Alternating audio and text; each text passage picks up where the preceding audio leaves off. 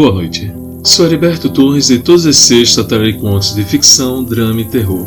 Sejam bem-vindos ao meu podcast de contos ao anoitecer.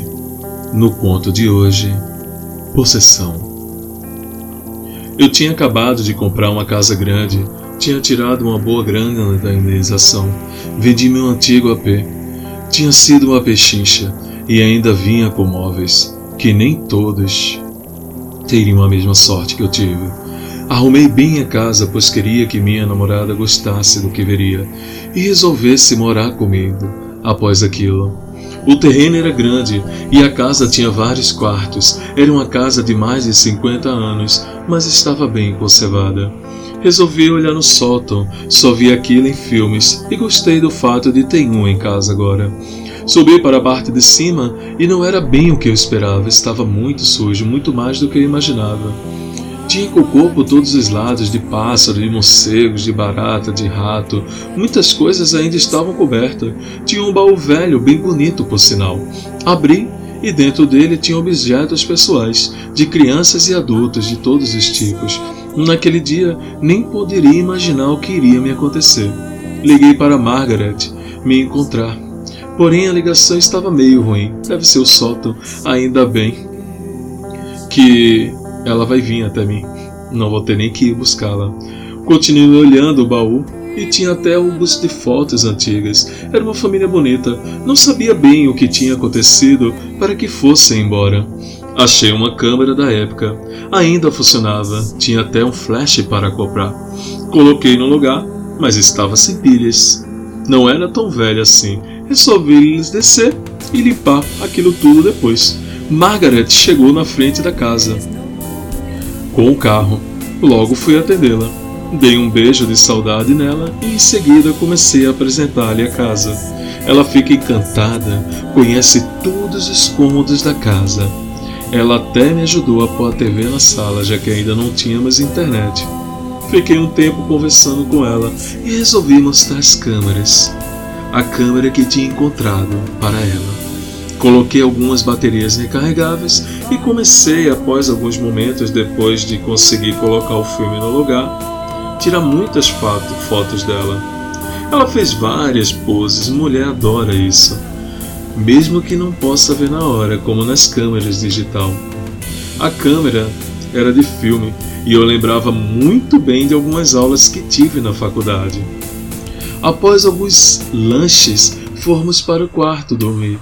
Durante a noite, me viram para fazer uma conchinha com Margaret, porém, ela não estava na cama. Pensei que ela tinha ido ao banheiro. Esperei um pouco e nada dela voltar. Levantei e comecei a procurar pela casa, mas não a encontrei em nenhum lugar. Liguei para o seu celular, mas ele estava no quarto, não com ela. Comecei a chamar seu nome, Margaret, Margaret, por todos os lugares, mas ela não respondia. Procurei e procurei, e nada. Parecia que ela tinha sumido. Resolvi então olhar no sótão. Subi as escadas e acendi a luz. Lá estava ela, Margaret, perto do baú, olhando as fotos. Cheguei perto dela e a chamei. Vamos lá para o quarto de volta. Olhei em suas mãos e estavam fotos antigas. Tinha uma peculiar de uma mulher, muito jovem e bonita. Dei um cheiro em seu pescoço, mas tinha algo errado. Margaret estava gelada como uma barra de gelo, ao extremo. Puxei ela pelo braço, mas quando ela se virou, estava catatônica. Seus olhos estavam brancos. Tomei um baita susto, porém não recuei. Comecei a balançar ela, tentando fazê-la voltar ao normal. Ela esticou a mão com a foto da jovem e falou com uma voz diferente: Essa sou eu. Olhei para ela e falei: é, Que não? Essa aqui não é você, não, Margaret. Ela baixa e pega o álbum de fotos. No início da página, ela fala: Lê. Quando olhei, tinha um atestado de óbito com o nome de uma mulher. Fiquei sem entender. Porém, a causa da morte tinha sido pneumonia. Não entendi nada e falei para ela. quando de repente o seu rosto parece ficar totalmente esfurecido e desfere um grito horrível e assustador, me fazendo baixar a cabeça. Quando volto um pouco a consciência e olho para frente, ela tinha sumido. Desço as escadas e começo a procurar novamente. Resolvo voltar para o quarto para pegar o meu celular e ligar para a polícia. Mas quando chego no quarto, Margaret estava na cama, dormindo. Corri para cima dela e gritei: Acorda, amor, acorda! Ela abre os olhos meio que com sono e pergunta: O que tá vendo? Não tô entendendo. Resolvi não contar para ela o que tinha acontecido e fui tentar dormir. Pela manhã, resolvi revelar as fotos, ver se o filme ainda servia.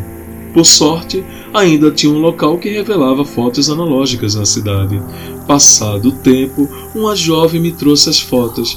Peguei os envelopes e comecei a folhear e olhar as fotos. No início não acreditei. Tinha fotos da mulher ainda naquele filme. Quando ela ainda era viva. Era tão bela, mas em seguida, para meu pior pesadelo, bem nas fotos de Margaret, a mulher começou a aparecer em todas as fotos, como se estivesse borrada, olhando para Margaret. Fui até uma mercearia e comprei fósforos em um balde. Coloquei fogo em todas as fotos e voltei para perto de Margaret. Como de se esperar, ela pergunta pelas fotos. Respondo que o filme queimou. Afinal de contas, a máquina era muito velha. Ela não poderia me culpar por isso. Ela entende e deixa para lá. Porém, em seguida, eu até falo para ela: Vamos dar um passeio. Pego algumas coisas e vou embora no carro com ela. Quando saio, resolvo parar em um hotel e me hospedo com ela. Ligo para um corretor e coloco a casa à venda. Eu não queria mais voltar para aquela casa.